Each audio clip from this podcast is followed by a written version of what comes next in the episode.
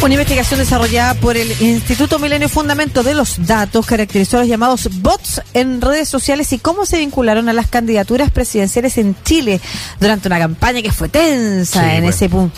Vamos a ver si se refiere también a las fake news o a la recordemos que ya no se dice fake news, a la desinformación o a otras prácticas eh, que hemos visto en las redes sociales durante elecciones tanto en el extranjero como en Chile, si y si los bots van creciendo o ya que más o menos se pueden identificar pudieran en decaída o si inciden definitivamente, así como en otras latitudes, en los resultados electorales todavía. Vamos a conversar esto con Marcelo Santos, coordinador del laboratorio multimodal de la plataforma Telar y colaborador del Instituto Milenio Fundamento de los Datos. ¿Cómo estás, Marcelo? Hola, hola. Muy bien acá, ¿y ustedes? Muy, Muy bien. bien. muchas gracias. Primero, ¿qué es un bot? Y te lo pregunto por lo siguiente. Cada vez que encontramos a una persona que contesta solo con violencia y no pretende como relacionarse con la conversación, probablemente le decimos bot. Bot, Sin embargo, en una entrevista que tuvimos también a propósito de la violencia política a las mujeres, Mujeres. de la convención, eh, el relato de quienes investigaban eso era que eran personas reales, de carne y hueso las que estaban detrás de las cuentas, que no era como esta como multiplicidad de cuentas que uno supone como automáticamente creadas. Así que mejor defínenos tú qué hoy se entiende por bot. Súper, gracias. No, no, eh, eh, es un, no es tan fácil hablar del tema de bots porque eh, finalmente ah, ah, preferimos muchas veces hablar de comportamiento inauténtico que incluye eh, lo que son los bots, que son eh, efe- efectivamente son usuarios ah, artificialmente creados, ¿no? Con, con códigos de programación para, para seguir ciertas reglas, ¿no? Entonces, eh, te doy un ejemplo, ¿no? Eh, toda vez que eh, Sichel publica algo, que ponga me gusta y que retuitee. ¿no? Toda vez que Boric publica algo, que ponga retweet, pero con un par de garabatos, ¿no? o alguna, alguna cuestión que, que sea ofensiva. ¿no? Eh, lo mismo para cast, etc. Entonces, eso sería un bot, sería como ese comportamiento automatizado repetitivo. Ahora, eh, ese comportamiento automatizado repetitivo también está dentro de nosotros, sobre Claro. todo los, los haters, los super ah, seguidores, ¿no? los activistas eh, seriales, como dice un, un autor. ¿no? Entonces puede, se puede confundir. Entonces te, tienes razón cuando tú dices, y, yo les creo a la gente de la comisión cuando dice que hay gente de carne y hueso detrás de eso. ¿no? Sí. Eh, Marcelo, ayer eh, leía en, eh, en Twitter, sobre todo, donde se eh, aparecen estos bots y también estos haters, esta gente que, que solo lo que entrega es odio. Eh, había mucha gente de Twitter que decía, bueno, ya se acabaron los bots, se acabaron las peleas, ya no vamos a tener que, ahora vamos a poder volver a conversar en esta, en esta red. Twitter es donde más existe este tipo de, de, mm, inteligencia, no sé si artificial o no, o por lo menos programación, que son los bots.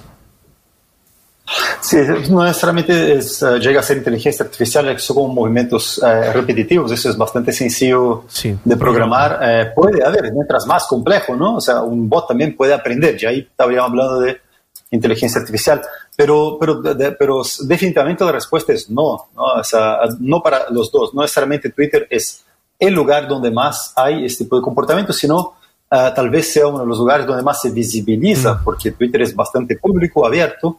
En Facebook tú vas a ver ese discurso de odio, pero muchas veces cerrado en ciertos grupos. ¿Para qué decir WhatsApp, no? Eh, o Telegram hoy en día. Entonces, ah, el discurso de odio ah, eh, puede ser fomentado, puede ser profundizado por ese comportamiento inauténtico que les llamo, ¿no? que puede ser un bot o puede ser una persona de carne y hueso con un mandato más o menos ah, robótico, que es lo que llamamos los cyborgs, por ejemplo, ¿no? Ya. Puede ser gente contratada con el mandato de hablar bien, hablar mal, ah, dar una, publicar cualquier cosa no relacionada a política de vez en cuando para que Twitter no lo pille, ¿no? Como un bot, eh, y, y, ah, así sucesivamente, ¿no? Eh, pero la polarización es un fenómeno social que va más allá de, de- de que exista Twitter, que no exista Twitter. Eh, lo que discutimos nosotros, por ejemplo, en las publicaciones recientes que hicimos es cómo eso puede potenciar la polarización de cierta forma, ¿no? Entonces, como Uh, si, hablamos, por ejemplo, los bots asociados a la cuenta de, a, la cuenta de Cast, eh, el estudio que hicimos mostró que publicaban cosas favorables a Cast, ¿no? Y también a la vez desfavorables, especialmente a Boric, Sichel y Provosto, ¿no? Eh, eh, por otro lado, Meo y Parisi tenían bots que yo llamé amplificadores y el otro era con polarizadores, ¿no? Los amplificadores solo impulsan de forma artificiosa, ¿no? Los, los candidatos que, que mencioné, ¿no? que es otro tipo de acción. ¿Esto se puede controlar de alguna manera? Me refiero a... Em, hasta el momento solo depende de los recursos, ¿no es cierto?, económicos, o sea, la capacidad, y además de la ética política, digamos, de, de las candidaturas, pero que en algunos casos eh, se haya utilizado para polarizar, o sea, para no solamente potenciar la campaña propia, sino que para ensuciar la ajena. Eso es una decisión eh, y la cantidad de bots trabajando o de, o de material que se replica, es una decisión que pasa solo por los recursos de campaña que alguien tenga y finalmente, si depende de eso, ¿es exitosa todavía? Sí, es una, buena pregunta y me, me despierta varios temas, eh, entre otros, por ejemplo, eh, si es que es un fenómeno que ya es conocido hace una década, ¿no? Eh, que tanto nos ha costado regular un poco mejor eso, ¿no? Es como, como gobiernos, eh, el tema de las fake news que tú mencionaste antes, la desinformación, obviamente, porque ustedes ¿no? en el ámbito periodístico sabrán que si es news no es fake, si es fake no es news. Entonces claro. el término pierde un poco de, de su lógica interna. Eh, pero que, que, siga sucediendo, ¿no? O sea, lo que hizo Cast acá es, es un, un, libreto idéntico a lo que hizo Trump, a lo que hizo Bolsonaro, a lo que probablemente ha hecho Keiko Fujimori, que no acompaña mucho su, su campaña, pero, pero sospecharía, ¿no?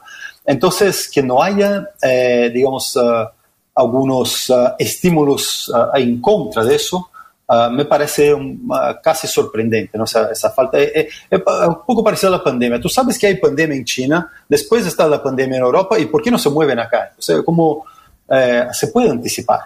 Então, nesse aspecto, me parece que, es, que falta um pouco de eficácia, ¿no? Marcelo? Eh, Sí, eh... No, no, es que me, quedé, me quedó la segunda parte de la pregunta, si, si, si, es exitosa, si a final de cuentas esa inversión y esa repetición de la estrategia en Bolsonaro, en, en Trump, aquí es exitosa en relación a la cantidad de recursos que se invierten eh, y la cantidad de votos que se recibe, por ejemplo.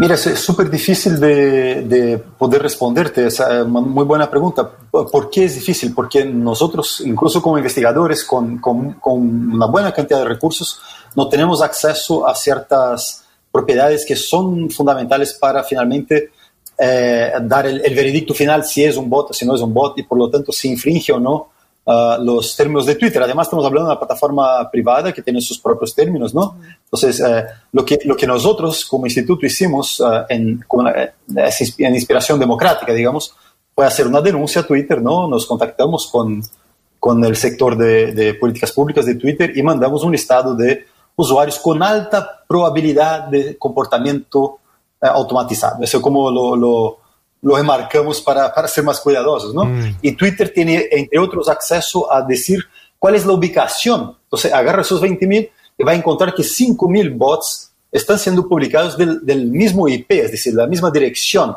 de un mismo uh, inmueble, ¿no? Un lugar físico. Y Twitter tiene esa información. Por lo tanto, Twitter así puede concluir cosas que nosotros no podemos, ¿no? Entonces nosotros eh, hacemos trabajo académico en base a, a probabilidades, estadística y, y, algunas, y algunos criterios, como por ejemplo, si alguien tuitea eh, 200 veces en uh, un minuto, es poco probable que sea un ser humano, ¿no? eh, entonces, esos son algunos de los criterios que usamos. Sí, eh, Marcelo, me gustaría pero, pero los efectos de, uh Sí, me gustaría preguntarte sobre... Solo, solo, solo, dale, dale, para terminar, termina. Dale, termino. Eh, que los efectos en sí, aunque, aunque sepamos esto es bot, esto no es bot, uh, es bastante difícil de medir. Y yo finalmente planteo que los efectos debieran ser mínimos eh, en términos de persuasión. Por lo mismo, lo que, lo que me parece que es más problemático es la polarización. Es decir, aumenta la percepción de que el que está mm. con, con otra percepción es un enemigo y no alguien que tiene otra idea. ¿ya? ¿Qué sucedió en Chile que nos, eh, a diferencia de lo que pasó en Estados Unidos y en Brasil con Bolsonaro y con Trump, eh, ¿fueron efectivas las campañas de ellos más que la de Cast o hubo algo que cambió en Chile para que no fuera tan efectiva como esas dos? No, también una buena pregunta. Yo creo ahí que hay, una, hay que reconocer el, tipo de, de, campaña que hizo el comando de Boric en la segunda vuelta, ¿no? Fue una campaña de hecho, eh, estuvimos, uh, digamos, me, preguntaron como brasileño, ¿no? ¿Qué, qué, fue lo que había pasado en Brasil? Eh, y, bueno, y, y, contamos, ¿no? Lo que había pasado. Y, mi diagnóstico de, la elección en Brasil, que fue que la gente llegó, y un, poco parecido con Trump, ¿no? tanto los medios como los, candidatos entraron en, la agenda de Trump, ¿no? O Trump hablaba de la frontera, de erigir el muro, y la única cosa que aparecía en los medios, la única cosa que se conversaba era eso. Entonces, si, si Cast habla de, de eh, terrorismo en la Araucanía, y eso es lo único que se habla, bueno, ahí Boric va a perder, o sea, mm. tiene que cambiar la agenda. Entonces, uh, yo vi la campaña de Boric bastante más centrada en lo programático, eso yo creo que es importante, porque uh, uno se fija en las campañas, la campaña de Cast fue uh, totalmente aprogramática, fue totalmente emotiva, fue totalmente apoyada en esas en el anti, ¿cierto? ¿no? Que, como en Brasil el antipetismo, ¿no? entonces acá el anticomunismo, que es una asociación inclusive, incluso indirecta ¿no? a, la, a la campaña de Boric, eh, y creo que supieron reaccionar ante eso y creo que Boric, en, en el personaje, la persona Boric, ¿no? por lo menos en los, en los debates, eh, tuvo un nivel de tolerancia con, las, con la violencia, agresividad pasiva de, de, de Cast que es notable. ¿no? Yo creo que está preparado ahí para, para lo que venga en términos desde emocionales. Ese, desde ese punto de vista, Marcelo, entonces es posible decir que hay formas, pese a que todavía no se regule, de... Eh, de luchar contra lo que los bots generan, por ejemplo, cuando se está hablando de eh, la instalación de temas. Eh, y si no quieres necesariamente entrar también en una campaña que ofenda al del otro, tratar de usar lo propio y, la, y lo que está a tu disposición mientras la ley no regule. Probablemente si una campaña tiene dinero, va a tratar de ocupar todos los recursos para, pero usarlo, por ejemplo, en este caso, para instalar propios temas. ¿De qué otra manera, eh, según lo, que has podido observar, es posible combatir lo que hasta el momento ha sido el efecto de la incorporación de los bots eh, a partir de la masificación de las redes sociales en las campañas políticas? Mira, eh, con todo eso partió, esa investigación partió con una alianza con Yo Soy Brasileño, ¿no? Entonces con un instituto brasileño llamado Instituto Tecnología y Sociedad de Río de Janeiro, que tienen una herramienta llamada Atrapabot, ¿no? Que es justamente un detector de bots. Eh, luego, después, ahora desarrollamos, en el, no, yo, otro Marcelo, ¿no? no ese Marcelo, ni ese Marcelo, pero eh, Marcelo Mendoza desarrolló un, un, un atrapabot chileno, lo cual eh, está muy interesante también y muy efectivo. pero volviendo a, a, lo, ese instituto brasileño lo que, lo que hizo fue anticipando, o sea, lo que yo hice fue anticipando lo que había pasado en Brasil, viendo que estaba Cast. O sea, desde las elecciones pasadas estoy yo pendiente de eso, ¿no? eh, y no, no sucedió mucho en las elecciones pasadas. Un colega investigó, el, el Quique Santana, eh, el Quique, eh, claro, Santana y Franco Canepa de la, de la UAI, eh, lo averiguaron, hubo mucha presencia de bots. Sí había lo que tú mencionabas anteriormente, ¿no? Esos, digamos, esos uh, Sirio haters, ¿no? Que están ahí troleando por toda la red. Eh, pero con ellos, justamente, el, el, caso chileno está operando para ellos como un laboratorio para perfeccionar su detector de bots, ¿no? Bueno. Eh, porque el próximo año vienen las elecciones en Brasil. Entonces, uh, uh, una de las, una de las, una de los, los, las líneas que ellos uh, hacen para mejorar esa situación es justamente la educación ciudadana. Cuando tú, tú, dices, Lucía, que uno ya se da cuenta que es un bot, ¿no? Y que se, eh, eso efectivamente es, es bastante útil, ¿no? Eh, porque si no es bot y es un hater igual, uh, es, es, bueno no llevarlo en cuenta, ¿no? Uh, una de las, digamos, lecciones del, del troleo reciente en Internet es, es, el famoso no alimentes el troll, ¿no? Uno, uno, lo enseña en la escuela de periodismo, ¿no? Uh, por ejemplo, a los community managers, no alimentes el troll, un poco eh, recordando los de mi generación, el gizmo, ¿no? No, no alimentes el, el gremlin.